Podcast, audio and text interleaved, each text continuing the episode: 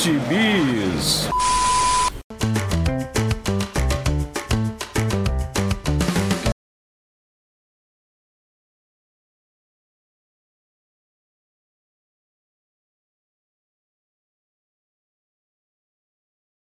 Google Podcasts e no seu agregador de podcasts favorito. Só procurar por Sete Jagunços que você pode ir lá nos seguir, nos dar aquele, aquele like, aquelas estrelinhas para poder ajudar a espalhar a palavra do arte final pela podosfera brasileira. Eu sou o Marcos e aqui comigo hoje estão Maurício Dantas. Olá, garotada. Vitor Azambuja. Eu tô aqui porque Marquito não vive terminando comigo, ele é fiel e o ilustríssimo presidente Marcelo Miranda. Olha, a gente está gravando isso domingo do jogo do Brasil, então eu quero comunicar no vídeo que eu estou legalmente. Muito bem. Não viajamos para fora, né? Não precisamos cumprir quarentena. A quarentena que estamos cobrindo é em casa, já tem quase dois anos, né? Mas. É, Até porque não, a gente está sem dinheiro, né? Vai para onde? é, pois é. Paulo é. Guedes é, não deixa, né? É, também. Tiraram. Essa, eu não, essa, eu, não vejo not, eu não vejo as notas de 200, aí fica difícil, né? eu só vejo porque eu trabalho. Agora, minha mesma, eu não vi nenhuma.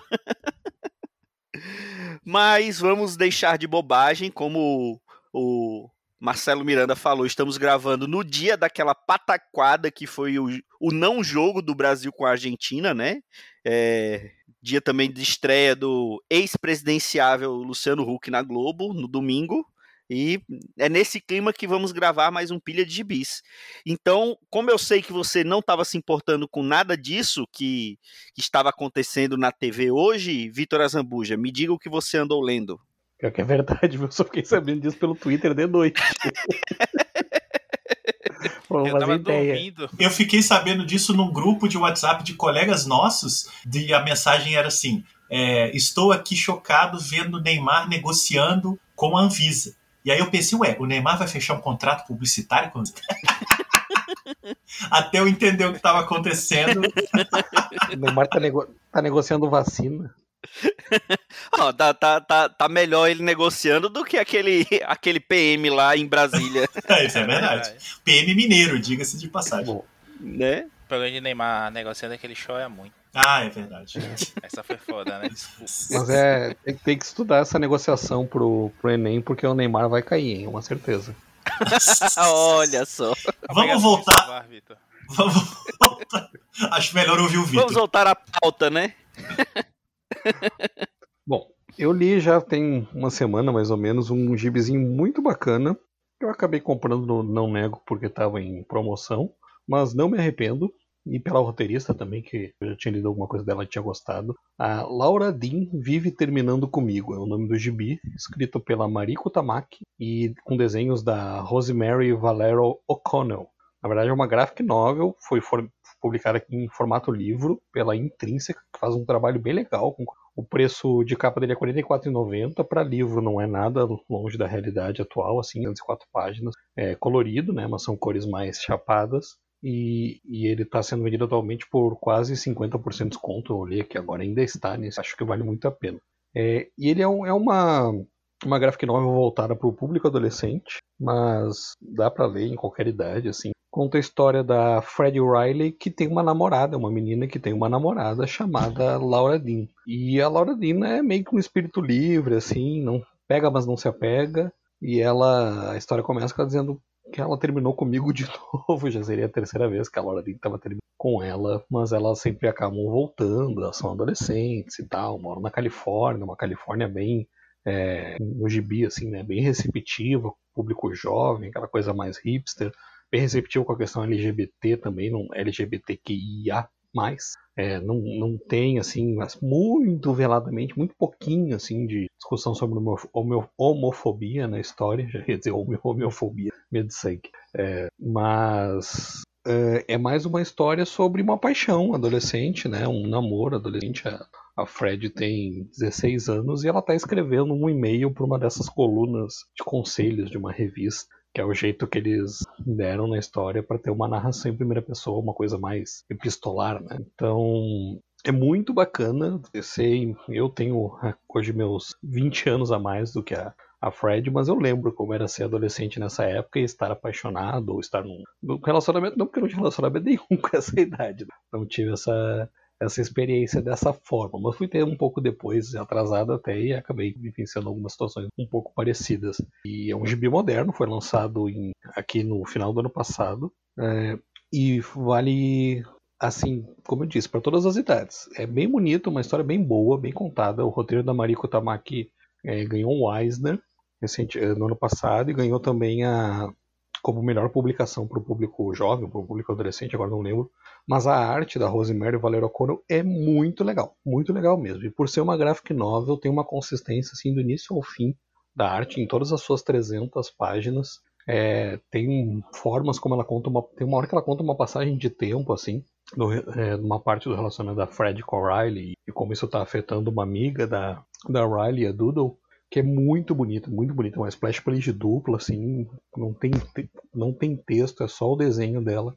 É, e você olha e entende o que está acontecendo só com a arte, é muito legal mesmo. Assim, me surpreendeu bastante a arte, apesar do que me fez comprar foi o, nome da roteirista, a Mariko Tamaki, ela lançou recentemente aqui no Brasil também aquele Arlequina, Janelas é, Vidraças Quebradas, e, a, e ela está atualmente sendo publicada aqui na, na revista da Mulher Maravilha, também alguns roteiros dela na Mulher Maravilha. Me, me fez comprar foi isso, mas eu gostei mais da arte do que do roteiro. A história é, é como eu falei, você se identifica se já passou por isso, se conhece alguém passou por isso, o fato de ser uma menina contra menina é, não torna essa experiência tão diferente da, da, experiência que você pode ter tido é, nas suas paixonites de adolescência por qualquer outro gênero, de qualquer outra forma.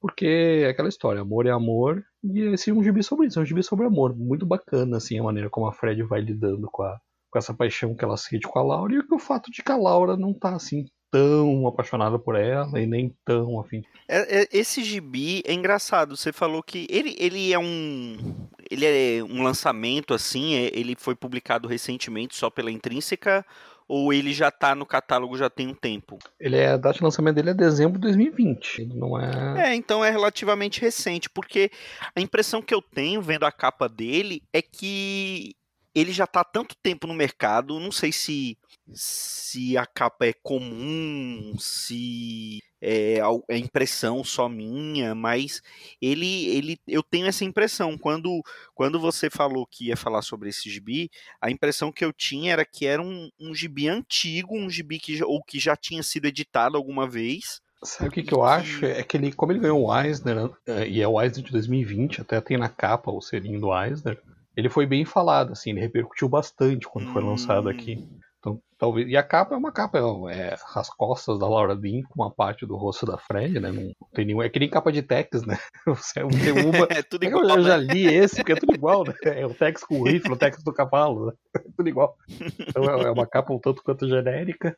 E talvez por isso você tenha ficado com essa impressão de que já ouviu, porque ele foi muito falado quando foi lançado em dezembro do ano passado. E eu só comprei agora mesmo porque estava em promoção, não, não tava no meu radar assim, mas essa Marico tá tudo que sai dela acaba me interessando mais cedo ou mais tarde. E eu gostei, gostei muito, viu? É bem legal, assim, relembrar aqueles momentos da minha adolescência. Claro que a, a Fred, ela vive numa Califórnia quase que ideal, assim, não sei se é assim verdadeiramente como como é retratado no hoje, acho que não, é uma coisa romântica, né? Ela sai da escola, vai para uma lanchonete, sai da lanchonete, vai jogar boliche, sai do boliche, vai para uma festa, ela anda de ônibus, volta tarde, dorme na casa da namorada, quer dizer, ela tem uma vida assim que eu não tinha aos 16 anos, sabe?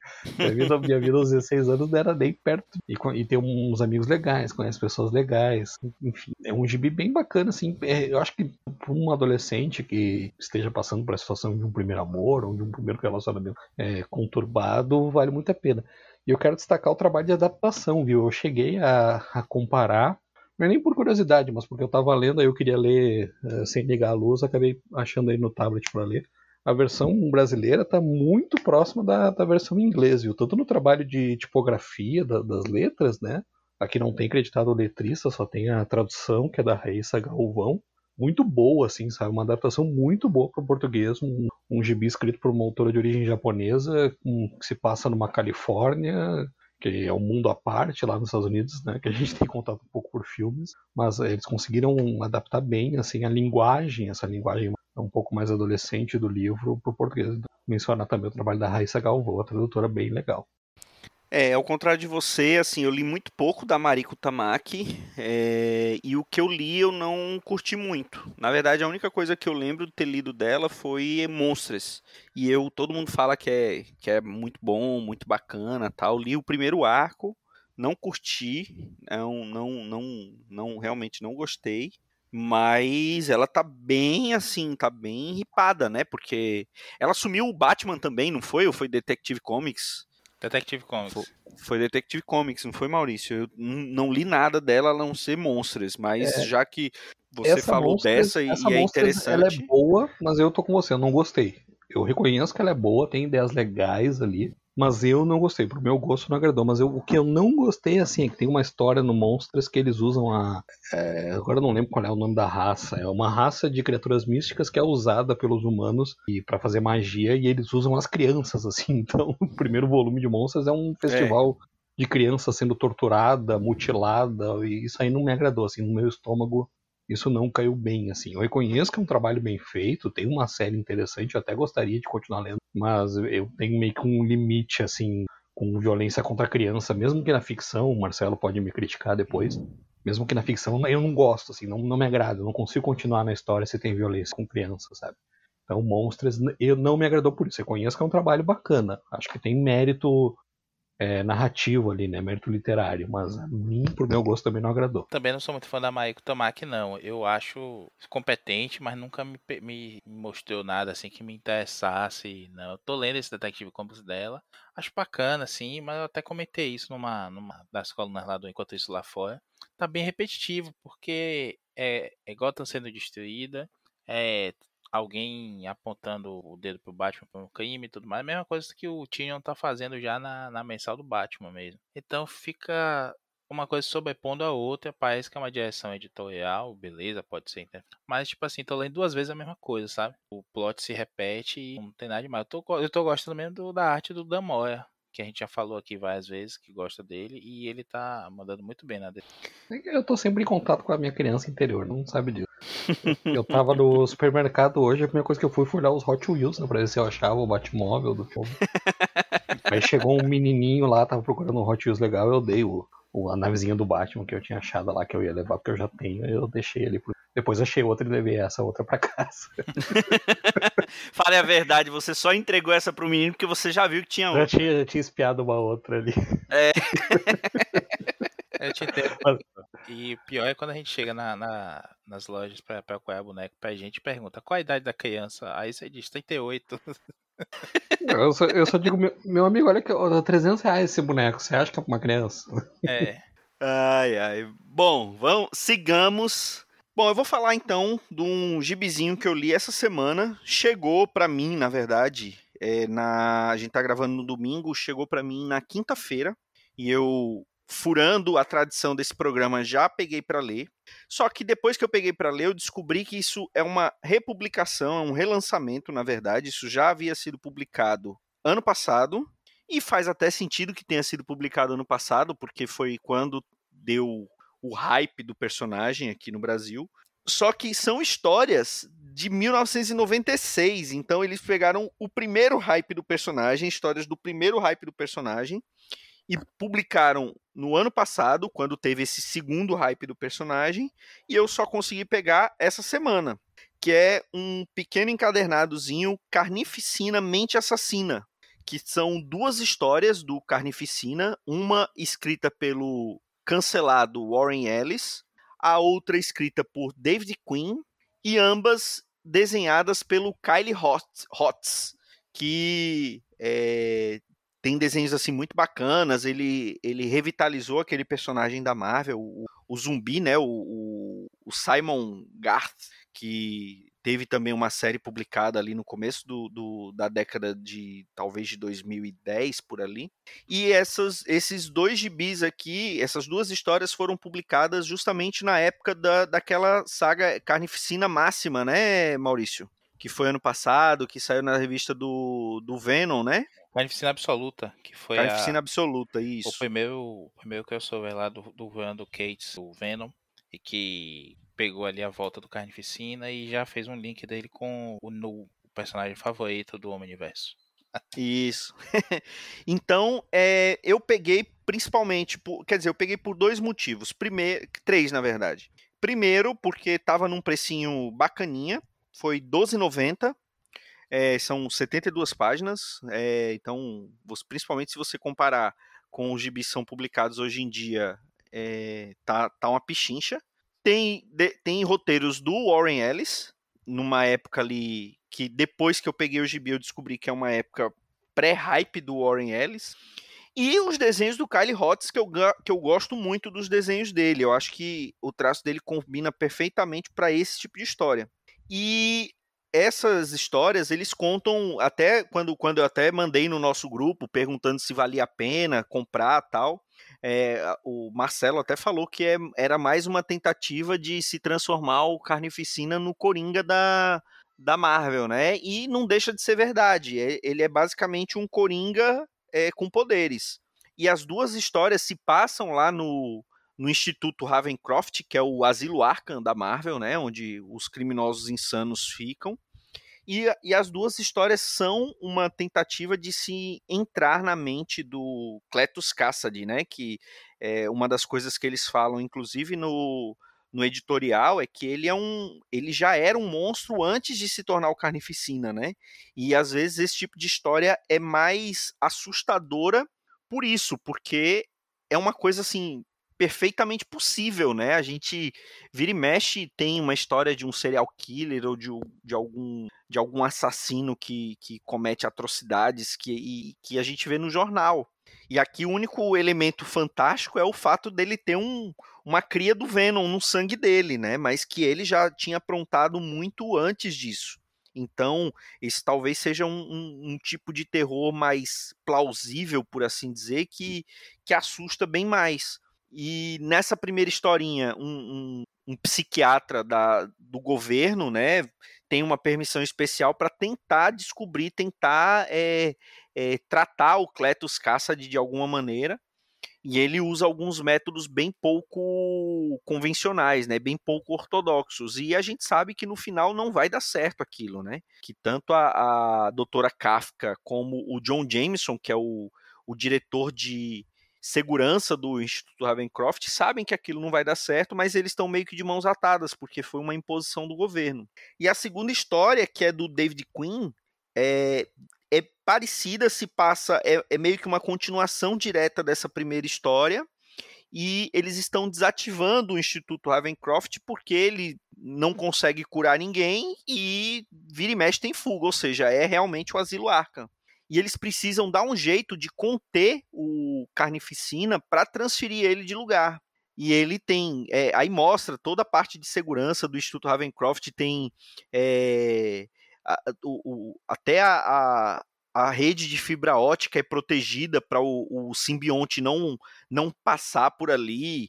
É, e nessa, nessa tentativa de, de tentar conter ali o Carnificina para conseguir trans, transportar ele, tanto a doutora Kafka como o John Jameson acabam se embreando na mente do Carnificina e, e eles têm ali uma, uma percepção ali de perto do que é o, o, do que é a mente dele, né? Do quão doentia a mente dele.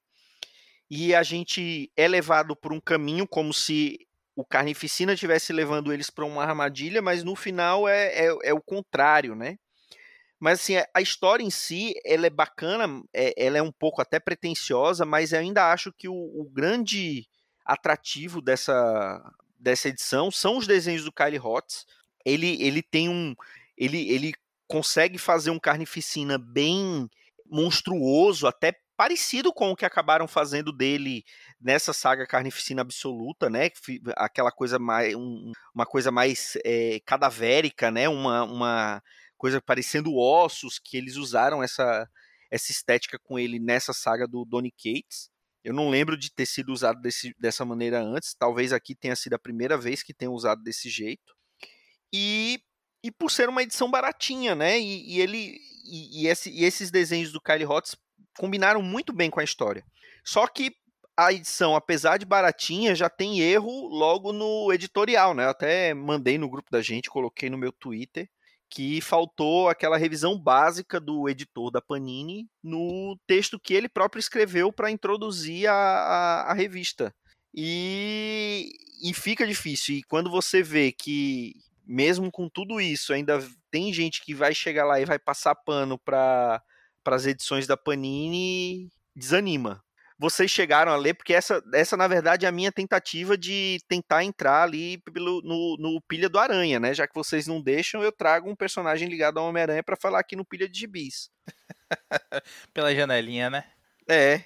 Ah, eu li isso, eu acho que isso não tinha sido publicado antes aqui no Brasil, nenhuma dessas duas histórias, Marcos. A, a Marvel ressuscitou essas duas histórias para uma edição lá fora e a Panini trouxe por ocasião realmente do Carnificina Absoluto eu cheguei a, a conferir os scans disso antes de comprar, quando a, a Panini anunciou em catálogo, acho que foi até um dos catálogos que a gente falou, um dos programas. Mas é, não gostei muito não. Eu adoro o Kyle Hotz também, Kyle Hotz, não sei qual é a pronúncia. Eu lembro de tê-lo conhecido no Motoqueiro Fantasma 2099 ele entra quando o Chris Bacalo sai, né? Ele, o Bacalo faz as primeiras edições, o Rhodes entra. E eu achei sensacional o texto dele, é meio loucaço, assim, como você falou, né? Ele, ele pira nessa, nessa anatomia aí. Acho que você até que falou no, no, no WhatsApp que ele lembra um pouco o Kelly Jones nessa, nessa coisa da anatomia monstruosa. E eu acho legal, ó, ele chegou a fazer boa, boas histórias do Aranha nessa época dos anos 90, naquela Planeta dos Simbiontes, que é um,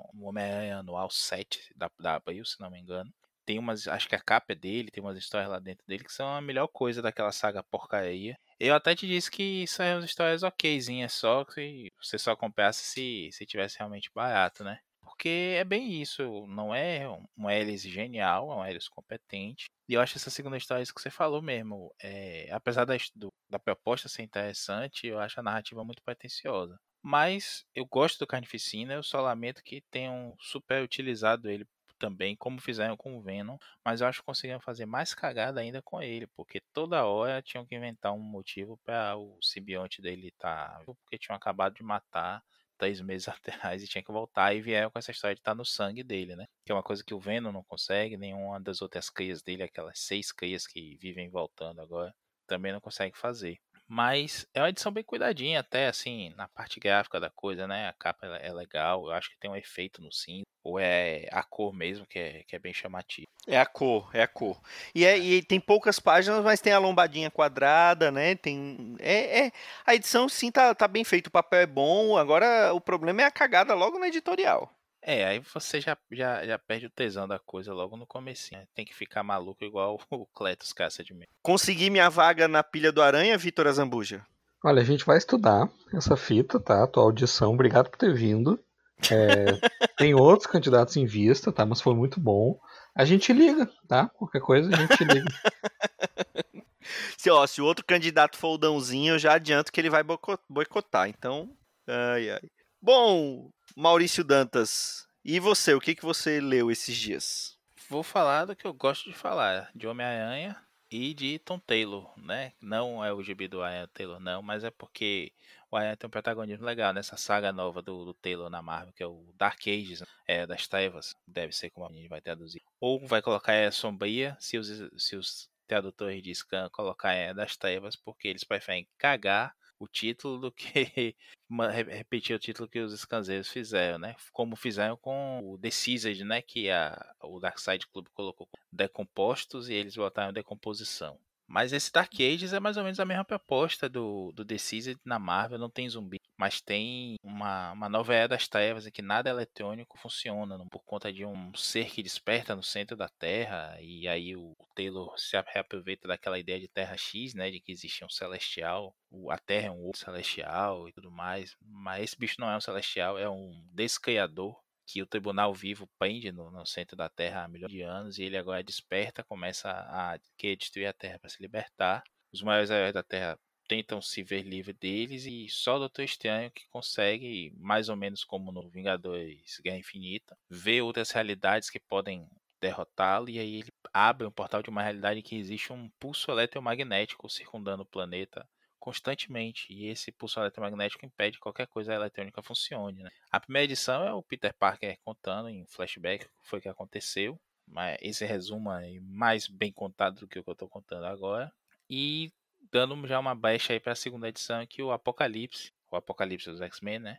Tá liderando uma equipe ali que parece alguns heróis, é o Miles Morales com o simbionte, um Homem de Ferro bem steampunk, né? Com umas coisas de vapor, assim, soltando pela armadura e tudo mais, e uns outros heróis, a Mulher Hulk também tá, tá nesse. Ele parece que eles vão tentar destruir essa paz que em sete anos os heróis conseguiram manter ao redor da Terra.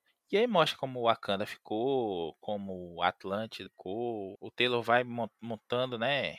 Como estabelecendo esse mundo novo dele. Se você lê o Injustiça dele, você sabe como é que ele vai construindo a história, o Decompostos também, decomposição, enfim.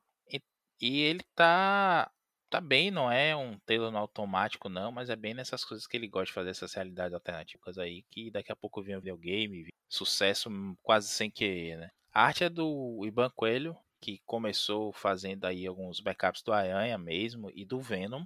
Ele tá assumiu o gibi do Venom enquanto o Ryan Stegman tava os crossovers tipo Carnificina Absoluta que você falou, Marcos, King in Black, né, o, o Rei das Trevas, eu acho que é a Panini traduziu, que tá por sair agora ou tá saindo, não sei tá bem legal, eu gosto muito da arte dele. Banco ele no, no, Instagram ele fica postando muito, muito desenho de mangá que ele faz. Ele é fã de Dragon Ball, então ele faz uma coisa bem legal assim de mangá com o estilo dele. Um cara ótimo, eu acho que ele deveria ser inclusive o desenhista regular do Aranha, porque ele não tá nessa pegada ainda de desenhar uma edição e descansar três meses. É bem, bem legais os designs dele, é bem cinética mesmo a arte, é divertido de é a primeira edição agora, são vão ser seis edições a princípio, mas a gente já sabe que daqui a pouco vai estourar uma porrada de spin-off aí, como a gente viu nas outras sagas todas que o Taylor escreveu tanto para Marvel quanto para DC. Gostei, o comecinho legal, vou, vou continuar lendo. Agora só é chato aquilo que a gente vive falando aqui, né? O Taylor pega esses projetos rapidinhos assim, ainda tá devendo pra gente uma,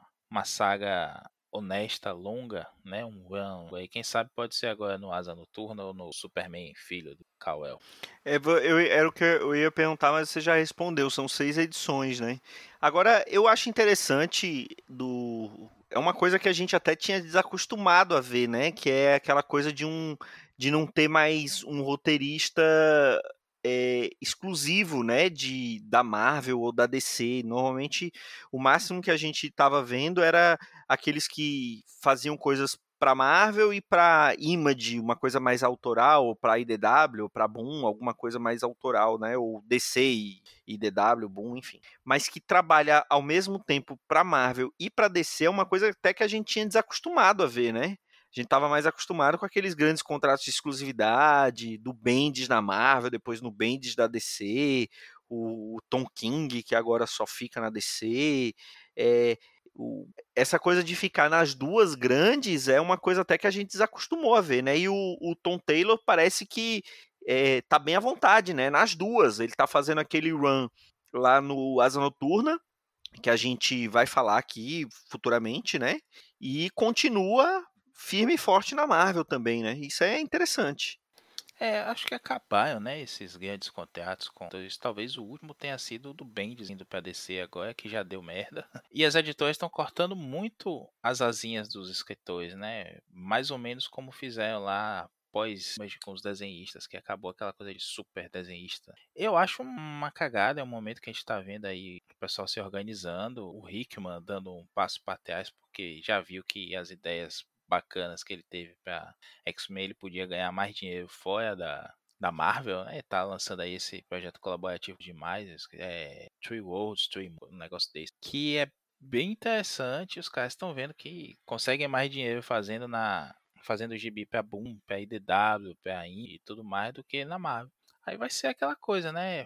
Faz a, a gracinha para ir pro mercado escrevendo Homem-Aranha, escrevendo Vingador, mais Batman, etc. E vai para as autorais. Eu acho que a gente está vendo aí o começo de uma nova onda de valorização de editoras como a Image que licenciam apenas o material e a galera já está nessa onda do Mark Millar de desenhar escrever pensando em enviar série filme mesmo. Então cada vez mais a gente vai, vai ver esses títulos grandes aí relegados. Difícil a gente vai, vai se ver um, um operário clássico da indústria. Que até o, o Vendite tá indo para um gibi autoral, né? Com, com Bad, Bad Walker.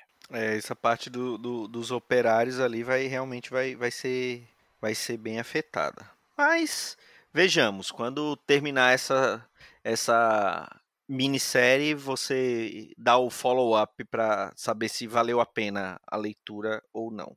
E você, meu presidente Marcelo Miranda, o que, que você andou lendo esses dias? É, bom, eu vou tentar ser bem rápido. Eu, como no programa passado entregaram aí a minha nova identidade de presidente de uma associação de críticos de cinema, então eu comentei o, o Coringa do John Carpenter. E aí essa semana resolvi trazer mais um quadrinho escrito por um grande cineasta, no caso um quadrinho do Dylan Dog, né, chamado Prelúdio para Morrer, que foi publicado no Brasil pela Mitos, naquelas edições Prime Edition, e foi escrito pelo Dário Argento, é, antes disso, só vou comentar rapidamente que essas edições Prime Edition elas são muito grandes, né? E muito caras também. Eu consegui comprar numa promoção, mas eu vou medir aqui ao vivo, que eu já tinha feito antes para vocês saberem. Ela tem 30 centímetros de altura, olha minha fitinha, com 22 de largura. É, é cara, um o cara teve que pegar mesmo. a trena, a trena emprestada ali do, do pedreiro para poder medir, oh, oh, porque oh. é grande, é enorme. é muito grande. E foi publicado realmente numa edição de luxo, né?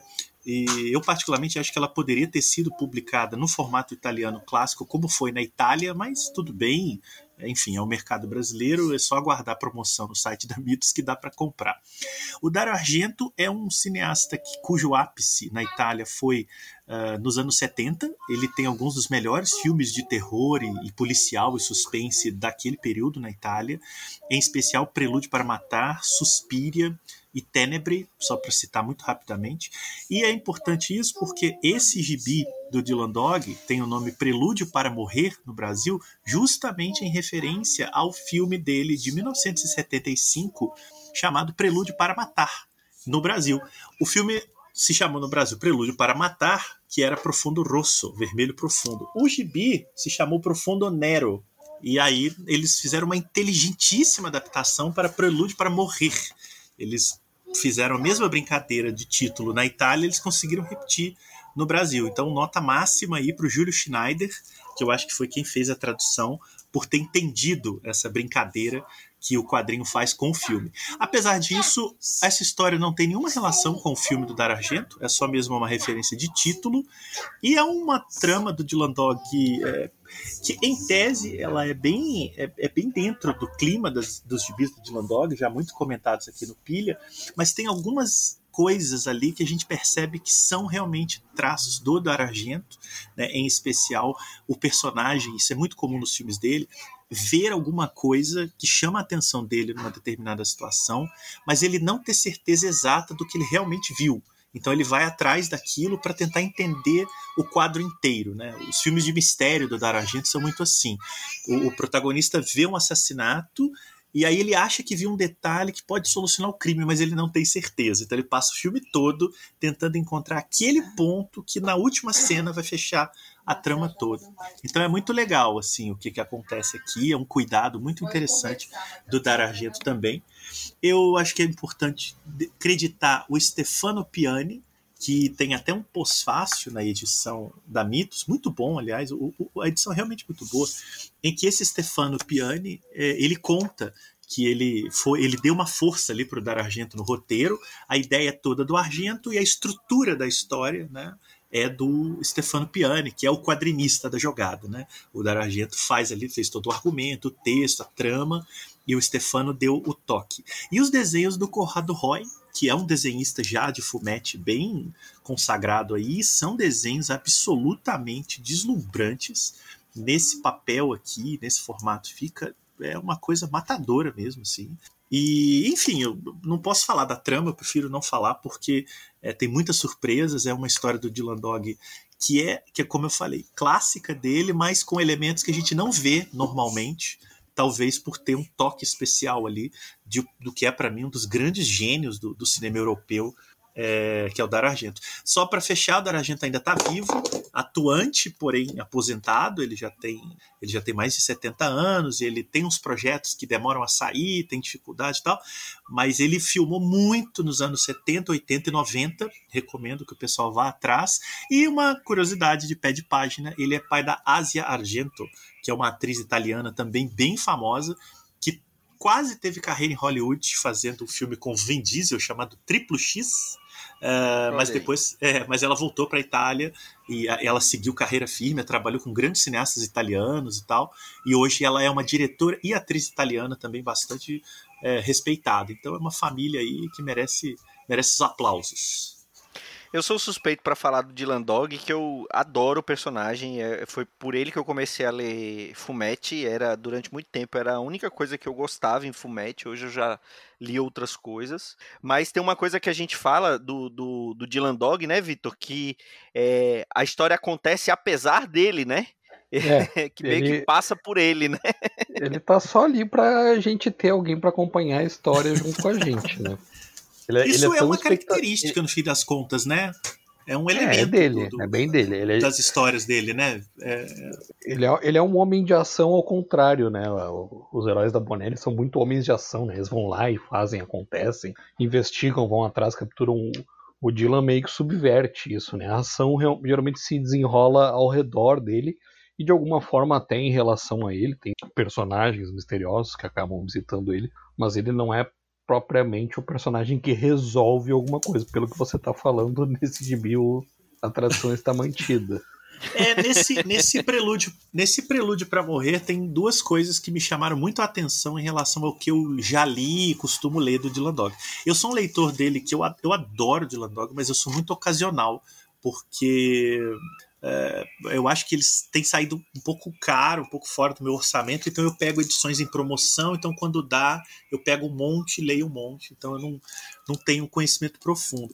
Mas nesse caso aqui tem duas coisas que me chamam a atenção. A primeira é que a história não tem é, quase nenhum elemento de comédia, o que é muito comum né, no Dylan Dog, é um personagem que mistura humor e terror com muita, muita, acho que com muita delícia, assim, né? É uma das características dele. E nesse caso aqui, o Vitor, ele é até mais ativo. É, ele, ele literalmente entra nas situações, tem muitas coisas de delírio, de sonho, e ele desvenda né, os mistérios da história realmente uh, se envolvendo diretamente nelas. Então acho que tem um diferencial. É muito violento esse quadrinho também. Apesar do Dylan Dog em geral ser violento, é uma violência muito caricata. Né? Aqui não é tão caricata, não. É uma violência bem, bem dolorida, assim, os acontecimentos. Então eu acho que uh, a, Bonelli deu uma liberdade ali para o Argento trabalhar junto com o Stefano Piani, e isso é perceptível. É, é uma história tradicional do Dylan Dog, mas com coisas que a gente não vê nos jipes regulares. Eu, quem puder, tiver oportunidade, eu recomendo muito que conheça. Interessante. Iremos acompanhar de perto. É... O bom, da, o bom da maioria das histórias da Bonelli é que você pode pegar uma história ou outra para ler que você não vai ficar perdido, né? São poucos os quadrinhos, pelo menos os, dos que saem aqui no Brasil, que você precisa ler numa continuidade, né? Normalmente você pode pegar uma história é, solta aqui e ali que você vai ler, vai entender e vai curtir, né? E o Dylan Dog, a maioria das histórias do Dylan Dog são desse jeito. Essa aqui é, é. totalmente. Ela, ela não tem nenhum. É, é, as únicas coisas que tem de alguma micro referência estão em nota editorial. Mas, assim, definitivamente ela não depende de outras histórias dele, não. É, ela é bem isolada mesmo.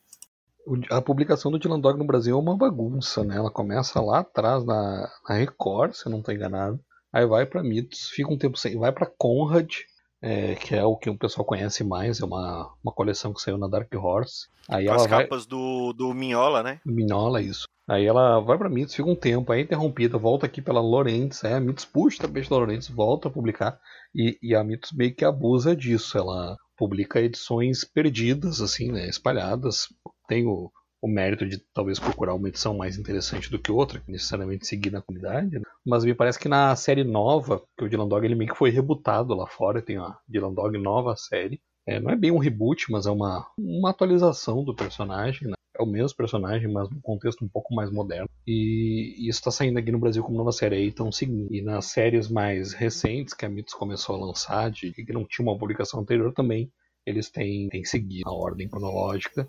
Mas o Dylan tem essa característica, com exceção de algumas histórias que vão referenciar é, elementos que aconteceram em histórias passadas, principalmente da origem dele, que é uma origem é, confusa, assim. é, com, com, exceção a isso, você consegue ler ele tranquilamente e, e, ele tem uma pegada assim que, que não é sobre o personagem, né? Ele não é, ah, você está acompanhando a vida do Dylan Dog. Não, você está acompanhando uma história de terror que tem o Dylan Dog como ou como protagonista ou até como espectador, como a gente brincou antes. É, é um personagem propício para isso. Você, ele é usado para contar uma história de terror. E acontece assim, mas o Marcelo tá dizendo que essa violência é mais dolorida do que geralmente acontece na história dele. Fiquei até com medo de ler, mas eu tenho essa na minha coleção, vou pegar para ler em breve para poder comentar. É, e curiosamente, Vitor, eu não sei se você tá lendo a nova série regular. Eu peguei algumas edições esparsas, mas eu senti que ela, ela sim tem uma continuidade, né? Eles fazem referências a personagens, a acontecimentos. Eu tive um pouco a sensação de que a trama é fechadinha, mas o, o, Dylan Dog evolui na nova série, assim. É, ele, tem, tem um antagonista. Ele tá sempre né? passando tem... consequências. É, existe uma outra coisa ali, né? É, tem um antagonista, até por isso é a nova série, né? É um, uma, um quadrinho mais moderno, no sentido de que vai manter você lendo todo mês e não lendo ocasionalmente, como era o, a série aquela do Tex Wheeler também, que já é um Tex reboot, um Tex moderno. Ela é assim também. É o Tex né? mais novo, né? É, é o Tex mais novo, mas é o mesmo Tex. é tá o jovem novo. Tex. É. é. Isso. Ele só tá mais novo. Mas é, ela Ali é tipo o episódio 1 é assim, do Tex. Isso, é. Ela não é a origem dele, porque a origem do Tex é, ela é bem confusa. Ele começa como fora da lei e foi contado numa história que parece uma enciclopédia, sabe? Ela vai contando simplesmente a história. E e é, bacana, e, é, e é bacana por isso, né? Você poder começar a ler. Mas já é, é uma adaptação aos novos tempos também dos quadrinhos italianos, você fazer uma coisa mais serializada, né? Você pega essas publicações a partir dos anos 2000, aí o Dylan Logan, você pega os personagens como o Dampiro, o Dragoneiro, que saíram nos últimos 20 anos, eles já têm uma pretensão mais capítulo a capítulo, sabe? Ainda dá para pegar é, e ler só conhecendo é, em linhas gerais do que é o personagem ou lendo a história imediatamente anterior, né, se for uma continuação, ainda dá, isso eu acho legal. Ainda tem vários pontos de entrada, assim, porque são personagens antigos também. Você consegue pular e entrar sem maiores dificuldades, principalmente porque eles não têm a história do, do universo integrado, né? Cada personagem tem lá o seu universo de histórias, então você só precisa acompanhar ele, não vai ter um, um crossover, uma mega saga. E vale lembrar que o Dylan Dog, apesar dessa publicação confusa aqui no Brasil, ele é, ele é um dos personagens mais populares da Bonelli, né? Talvez é, seja o segundo mais popular lá, só depois do Tex, né? E, e um, também um dos mais longevos, né? Tem festival de cinema de terror na Itália com o nome dele, né? É, Marcelo. Então, ele é um personagem Isso. extremamente popular na Itália. Muito popular. E... Vende milhões lá. Isso, exatamente. E, e aqui tem essa publicação irregular, mas que, assim, se você conseguir alguma edição do Dylan Dog, vai na fé que é no mínimo divertido. Eu estive na Itália em 2017, é, uma viagem uma viagem dos sonhos, assim, de férias. E fui em bancas de rua lá. E assim, óbvio que é entupido de fumete, né? A Bonelli domina, mas a quantidade de variedades de gibis do Dylan Dog realmente é impressionante. Tem de todo tipo, tem compilado, tem melhores momentos. Aí tem o gibizinho do mês, que é baratinho, eu comprei uns 5, quer dizer, baratinho para eles, né? Pra, na época o euro ainda estava pagável. Eu tenho uns 5 ou 6 italiano, não leio nada de italiano, sou só para só para ter mesmo. E, então é impressionante mesmo, é uma presença assim muito forte lá. Só que a contribuir aí que eu cheguei a ler alguns números dessa mensal nova, esse 950 Landog. 952 é. é triste, coitado. Não, coitado. Tá mais, Não, tá uma... mais pra renascimento, hein? Tá mais pra rebirth. É, é verdade. É bem legal mesmo, eu achei bacana. E tem, tem algumas atualizações, é mais ou menos como se fosse os personagens um pouco mais novos mesmo, por isso que eu fiz a comparação com novos. Mas ele dá uma, uma continuidade boa às histórias e você tem os desenhistas que são muito bons também. Não que os antigos não sejam bons, eu gosto do Landog. Eu cheguei a pegar aquelas três edições da Laurentiis, a última, inclusive, que você tinha que comprar pelo site deles, né? Ou pelo Mercado Livre, porque a Mitos criou aquela confusão. A gente já comentou isso no pilha passado. Só que assim, é... tive essa da Conrad também, que eu gostava muito, as capas do Miola. Só que assim, não dá para você acompanhar muito, porque o personagem não tem essa continuidade, né? A gente quase nunca vê com frequência ele na.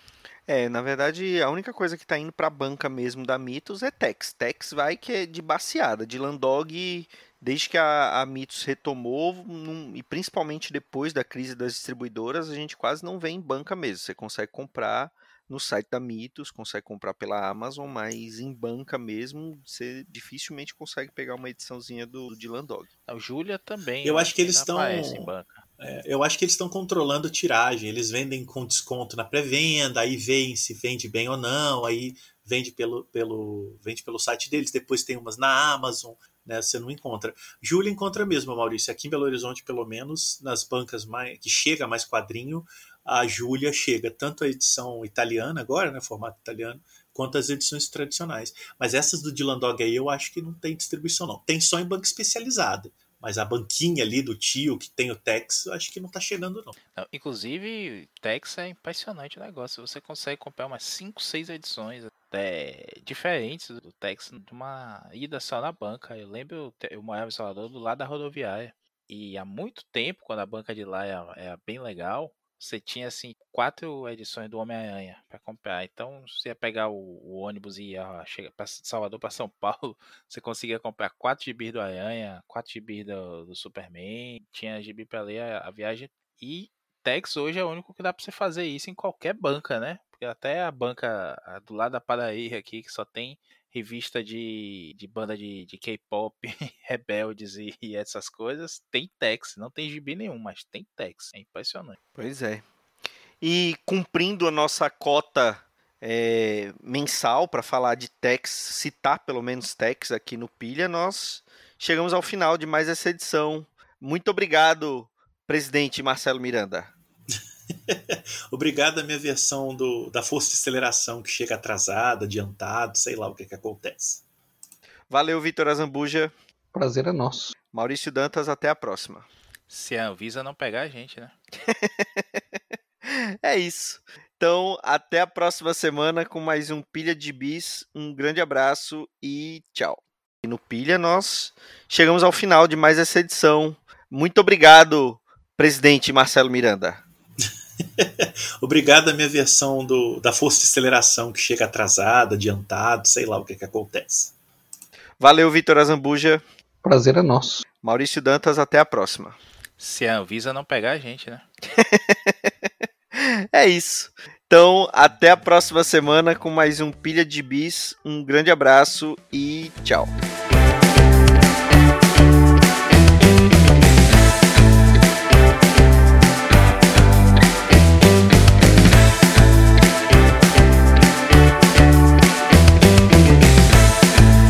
Foi o Pilha de Gibis, mais um podcast com selo dos cabras de qualidade do Arte Final. Gostou do que ouviu aqui? Compartilhe e acesse o site, tem muito mais conteúdo de qualidade esperando por você. Vai comprar seus gibis na Amazon?